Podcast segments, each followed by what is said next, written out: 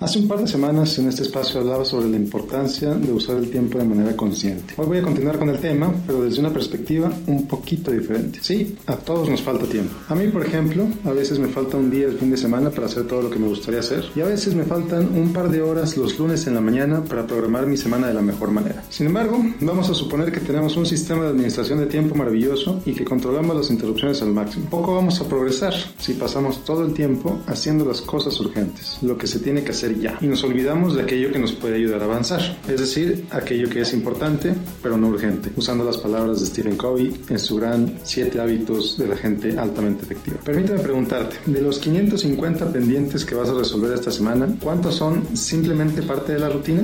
¿Cuántos de ellos tienen el potencial de acercarte más a tus metas? Si tu respuesta es ninguno o muy pocos, no te preocupes. Es en ellos de los que voy a hablar al día de hoy. Y es en ellos en los que debemos dedicar al menos una hora a la semana para enfocarte conscientemente en desarrollar aquellas habilidades, conocimientos o estrategias enfocadas en el largo plazo. Muchos empresarios no se dan el tiempo de planear a futuro porque están enfrascados en el día a día. Muchísimos profesionistas se olvidan de diseñar sus vidas porque las demandas diarias ni siquiera les permiten asomar la nariz para pensar en los próximos 5 o 10 años. Por ejemplo, seguramente tienes en la cabeza alguna idea o algún proyecto de negocio que has dejado de lado para cuando tengas tiempo. O a lo mejor estás harto de tu trabajo pero no ves cómo salir de ahí. O quizá quieres explorar una nueva línea de productos o una expansión para tu empresa. Ese proyecto, esa idea o ese negocio lo puedes ir desarrollando poco a poco, con tan solo una hora a la semana. ¿Por qué una hora a la semana? Simplemente salir de esa rutina es mucho, muy difícil. Y segundo, porque una hora es mejor que cero horas. ¿Que dónde va a salir esa hora?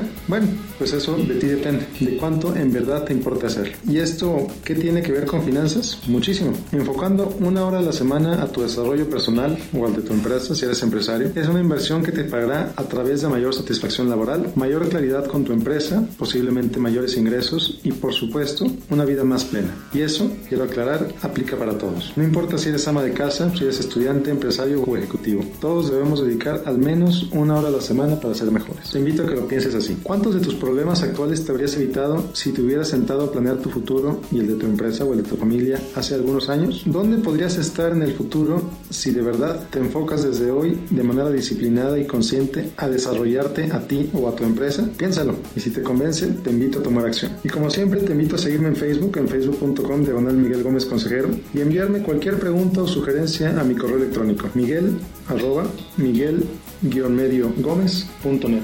Soy Miguel Gómez, consejero financiero, Noticias MBS.